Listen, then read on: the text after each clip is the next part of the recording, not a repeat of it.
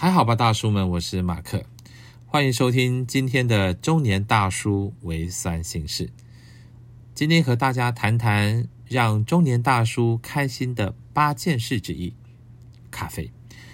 咖啡可以谈的东西实在太多太多了，再加上我其实也不是一个专业的咖啡师，或者是相关从业的人员，也就是就这些年自己喝咖啡、煮咖啡的心得和大家分享。所以，我们从什么地方开始来谈呢？我想就从我们开始怎么喝咖啡那个时候开始谈好了。我想这个部分呢，中年大叔的回忆应该跟现在很多小孩完全不同。我这个年纪在那个时候的乡下，没有太多的记忆，家里面都是泡茶，泡茶的记忆很多。那相信很多跟我同年纪的朋友都是这样子的。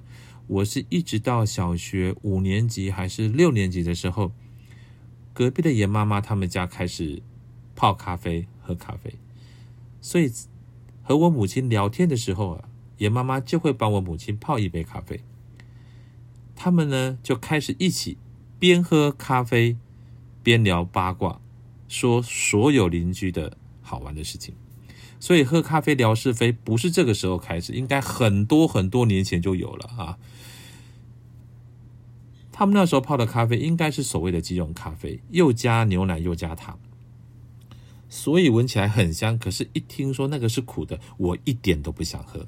我最喜欢的还是黑松汽水啊，或者是华年达橘子汽水。一直到后来毕业出社会工作，开始接触的也是罐装的博朗咖啡而已。因为我是开货车的货车司机。每次到槟榔摊也不能老是喝书跑啊，所以啊，卖槟榔的哎妹妹就跟我说：“大哥，来一杯咖啡嘛。”哎，后来我我很累，我就开始喝罐装咖啡提神。所以每次到槟榔摊呢，我就跟他比一个一，什么意思呢？就是一瓶博朗咖啡五十块槟榔，不是一百块槟榔哦，我买不起，好不好？五十块已经最多了哈。那一直喝喝喝的喝喝喝，就像这样子，也没有什么特别的感受。一直到开始对咖啡有不一样的看法，是有一家咖啡馆。那个时候台中有一家咖啡馆叫蒸锅咖啡馆。蒸锅咖啡馆是从日本开始发展的，后来台湾开始加盟。啊，它宽敞明亮的空间，简洁利落的装潢，再加上。炭火咖啡的香味，还有独特的餐点哈，那个时候就非常非常吸引我。那个时候，我们的公司跟他们几家分店是有业务往来合作的，所以我经常在送货的过程里看到他们手冲咖啡的过程。那他们会告诉我这个真咖郎哈一些咖啡的基本常识，我就从这里开始进来了咖啡的世界。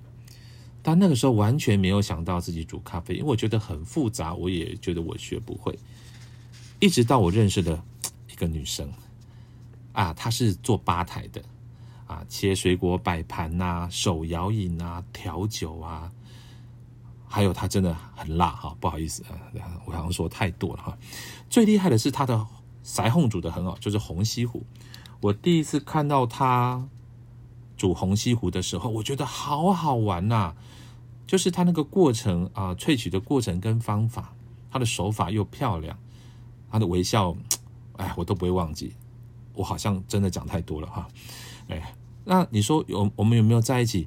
当然没有啊，好不好？那个吧台那时候有太多老板会去喝咖啡了，哎，我们实在是哎有点没有办法哈。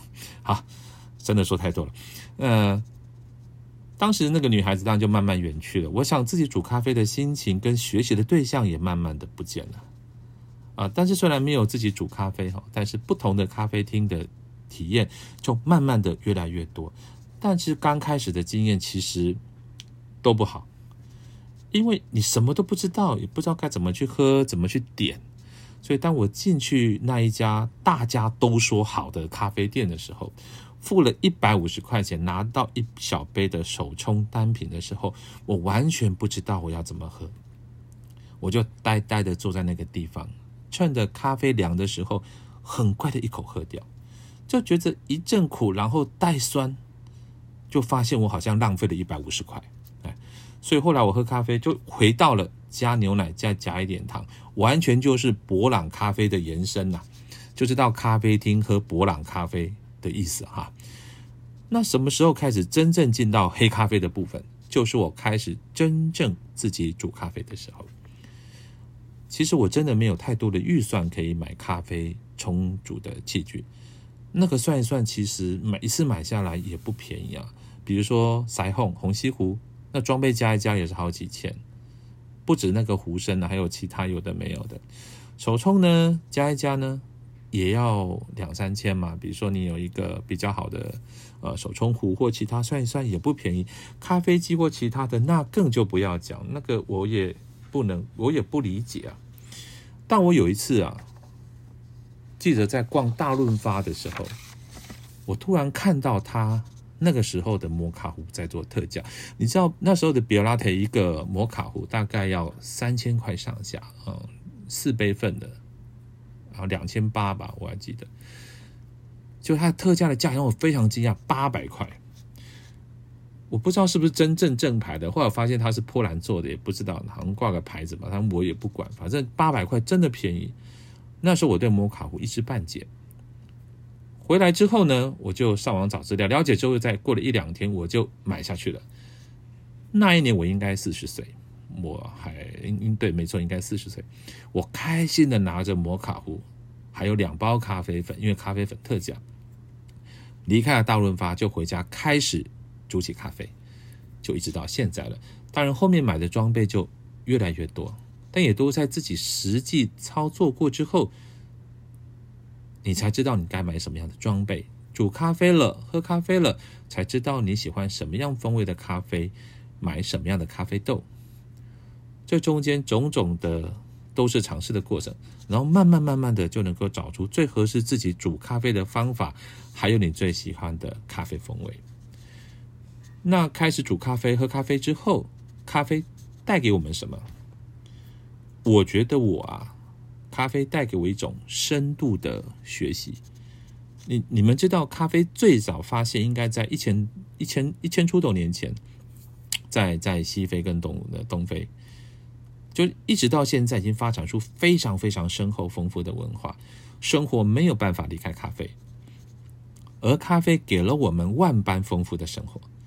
所以从个人的享受延伸到社交的分享，从最简单的三合一咖啡到最复杂的种种萃取的方法，咖啡完全可以因着不同的人、环境、预算、认知，来煮出你最喜欢的那一杯咖啡。呃，虽然条件各有不同。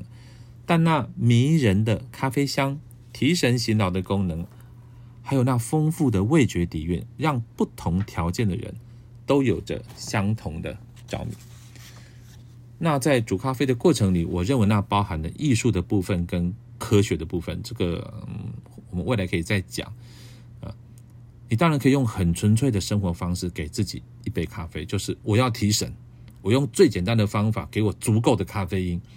然后是我喜欢的味道，因为灌下去之后我就要上班了，或者是我要加班了，啊，那个完全没有问题。我之前也是这个样子，这是咖啡文化的其中一面。我是在一个朋友那边发现煮咖啡的过程里面，它迷人的地方，它完全就是你个人化的展现。因为咖啡豆的选择非常多样，冲煮的方法也很多样。因着你的能力，完全有不同的搭配，一把手冲壶就可以冲出迷人到不行的咖啡哦！我在我朋友身上看见，这当然他有非常深的学习才做得出来哦。所以制作的过程，从选豆、磨豆、冲煮、品尝，这过程会让我有着专心跟宁静的感受，跟泡茶是一样的，简易的装备。及中低价位的豆子一样有非常好的感受的。我现在也是用很简单的装备跟中低价位的咖啡豆过生活呀。可是煮咖啡的开心是无与伦比的。今天就是从我自己开始入门煮咖啡的过程跟大家分享。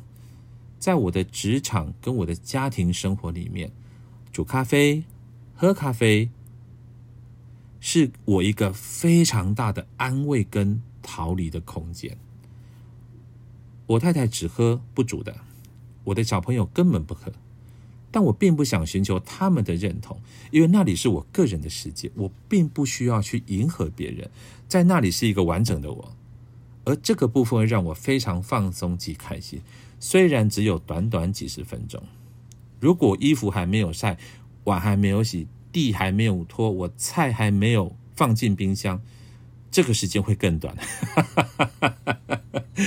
我的心酸一定有人知道，如果有人知道，麻烦在底下留言告诉我。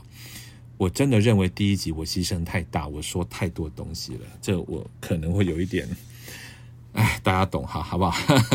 好了，这一集就和大家分享到这边，下一集开始我们开始就充足的设备跟方法来分享，当然也是从比较简单的设备来做分享，因为我也没有豪华的设备啦。如果各位想听豪华的设备，那可能要请我的好朋友来。那请他来，也希望大叔们多多订阅跟分享我的节目。